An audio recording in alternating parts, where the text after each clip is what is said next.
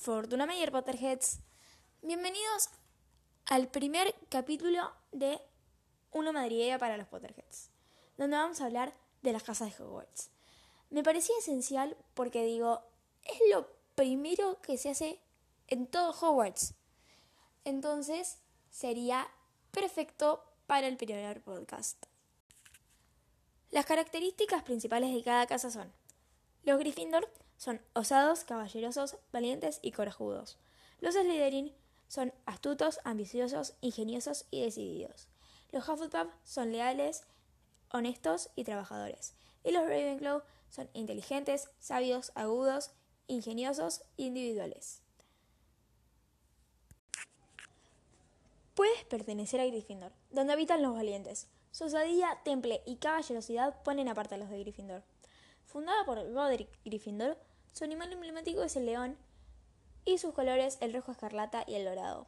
Minerva McGonagall es la más reciente jefa de la casa. Nick, casi decapitado, es el fantasma. El elemento de Gryffindor es el fuego, ya que se lo asocia con el valor y el coraje de esta casa. Además, el fuego simboliza el honor en varias ocasiones, lo cual puede aplicar para Gryffindor. Y los personajes más conocidos, en mi opinión, serían Harry, Hermione, Ron y todos los Weasley, Neville, Albus McGonagall, los merodeadores y Lily Potter. Pero me confundí. Percival, Wolfric, Brian, Dumbledore. Hufflepuff. Su fundadora es la bruja medieval Helga Hufflepuff. La jefa de la casa es Pomona Sprout. El fraile gordo es el fantasma.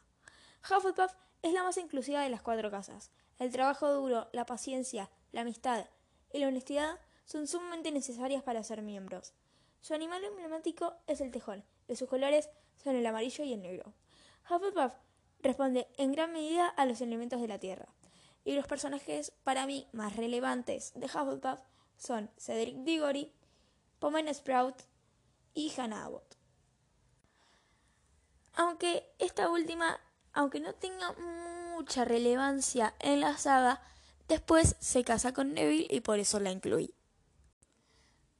Slytherin. Fundada por Salazar Slytherin, quien al establecer esta casa instruyó al sombrero seleccionador para que seleccionara a los estudiantes que tenían las características particulares que él valoraba más. Estas características incluyen astucia, ingenio y ambición. Muchos estudiantes de Slytherin tienden a hacer grupos juntos, a menudo adquiriendo líderes lo que es un ejemplo de las más ambiciosas cualidades del líder. Ejemplos de estas pandillas incluyen la pandilla de Draco Malfoy y los mortífagos. Los personajes que a mí me parecen más relevantes, de verdad, son muchos, pero tratando de abreviar un poco, Voldemort, Snape, Bellatrix, Draco y los Malfoy. En mi opinión, igual, hay algo que no entiendo. ¿Por qué la gente le tiene tanto odio a Slytherin? O sea, sí, la mayoría de los personajes que nos plantean son malos.